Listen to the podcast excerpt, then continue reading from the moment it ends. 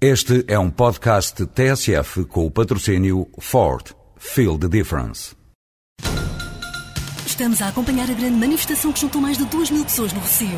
Desde trabalhadores de empresas de mudanças até trabalhadores de transportadoras, todos se manifestam felizes pela eleição da Ford Transit como comercial do ano. Ford Transit Comercial do ano 2007. Não trabalho na boa, trabalho na melhor. Ford.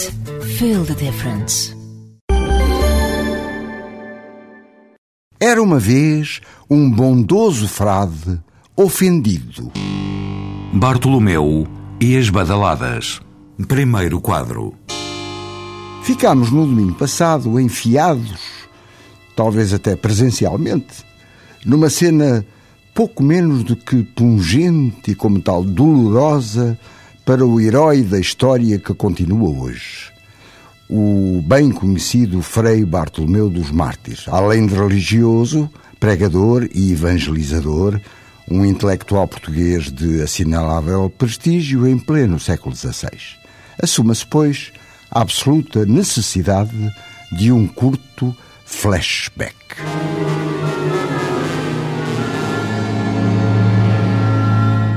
Sabedor de que determinado pescador e a filha se tinham zangado com o Deus deles, porque esse mesmo Deus lhes levara a companheira e esposa, a senhora tão devota, se tinham afastado da igreja. Tudo isto em Viena do Castelo, ou arredores, onde Frei Bartolomeu havia fundado o convento de Santa Cruz e lá vivia, e de que era naturalmente o responsável maior.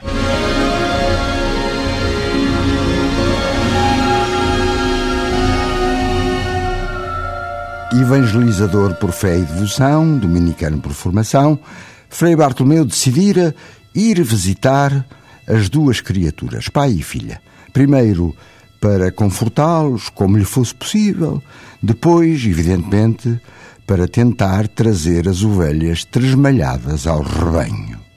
E foi sem surpresa, para ele nem para quem ouviu a primeira parte da história, foi sem surpresa muito mal recebido naquele casebre. Bartolomeu e as badaladas. Segundo quadro. Ouviu o que quis e o que não quis, o bom do Frei Bartolomeu. Lá o seu Deus roubou-me a minha companheira e mãe da criatura aqui presente. E nós estamos zangados com ele. Um Deus cruel, nada mais, ouviu? Que me roubou a minha mãe. Pessoa tão amiga dele. E até coisas bem mais duras, pois Frei Bartolomeu dotado de uma paciência de santo, que aliás o Vaticano não veio nunca a crer que ele fosse, procurou transmitir a ambos, pai e filha, alguma compreensão. Oh, como eu compreendo a vossa dor, meus bons paroquianos. Paroquianos? Deixe disso, padre. Já não somos nem queremos ser seus paroquianos. Nem seus, nem de mais ninguém. Mas a doçura paciente de Frei Bartolomeu parecia não ter limites. Dizendo como compreendo o vosso imenso sofrimento, é o mesmo que dizer que não há nada que possa substituir, principalmente o amor de mãe. Ora, ora, padre, palavras leva-as o vento. Mas, para eu partilhar convosco, dizei-me como foi que ela. Pai ferido e desabrido adivinhou a pergunta. Como foi que ela morreu? Olhe, Sr. Abade, pergunte lá ao seu Deus. Ele é que lhe pode responder. Porque não se esqueça, senhor, foi o seu Deus que a matou.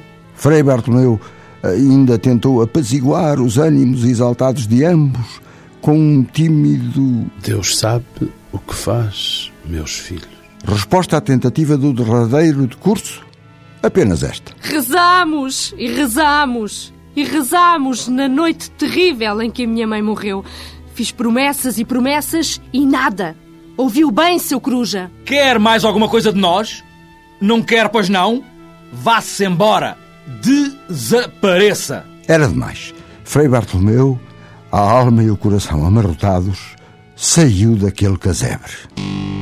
Bartolomeu e as badaladas. Terceiro e último quadro.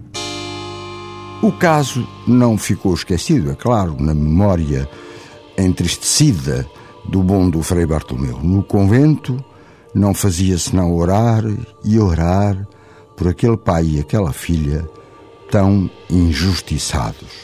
Até que, pouco depois, em pleno dia de inverno, dia que depressa se fez noite, e em que o pescador tinha saído do rio Lima para o mar alto, na faina da pescaria, num pequeno barco, casca de nós, ele e outros companheiros do ofício, a borrasca lhes volta a frágil embarcação e eles vêem-se perdidos e em risco de acabar ali mesmo na fúria das ondas. A filha do pescador, sabendo bem da difícil profissão do pai, bastou-lhe prescrutar os céus e pensou o pior. E o que se lembra ela de fazer? Pois, sob a chuva torrencial e uma ventania de meter medo que quase levavam Viana do Castelo para o desastre, corre ao convento de Santa Cruz.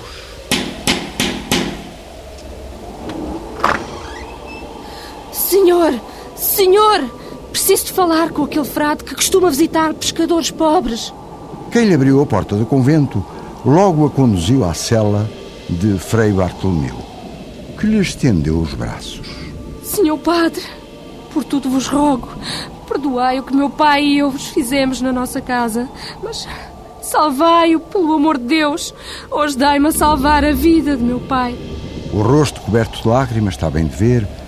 Frei Bartolomeu sabe-se lá sob que êxtase, mas com muita calma, afagou a face da rapariga. Está ele sozinho, filha? Está. Está ele com mais quatro companheiros. Não fosse o céu tão carregado e poderíeis vê-los de uma das janelas do convento, porque. porque não devem andar longe da foz do Rio Lima. E ajoelhou-se ela aos pés numa profunda súplica. Ide, minha filha, ide. Fico-vos tão grato por terdes vindo aqui procurar-me. Mas ide, ide. Regressai a casa em paz, apesar do temporal. Levai o vosso coração pleno de esperança e de fé. O que se sabe, e garante a lenda, é que naquele preciso momento, enquanto Frei Bartolomeu dos Mártires regressava à cela para orar, ouviu-se o sino do convento. Vindas do único sino que ali havia, o misterioso da lenda, o milagre, se quiserem, é que ninguém havia puxado pela corda do sino. Tocara como que por vontade própria, ou seja, cinco badaladas.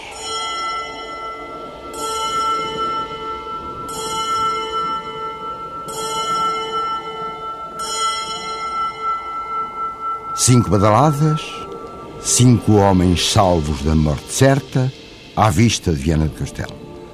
Sem surpresa, se conta também que, como era de esperar, pai e filha, depressa, regressaram ao convívio da comunidade com fé naquele Deus, o Deus de Frei Bartolomeu dos Mártires. Moral da história: santos não têm costas quando os sinos estão atrás.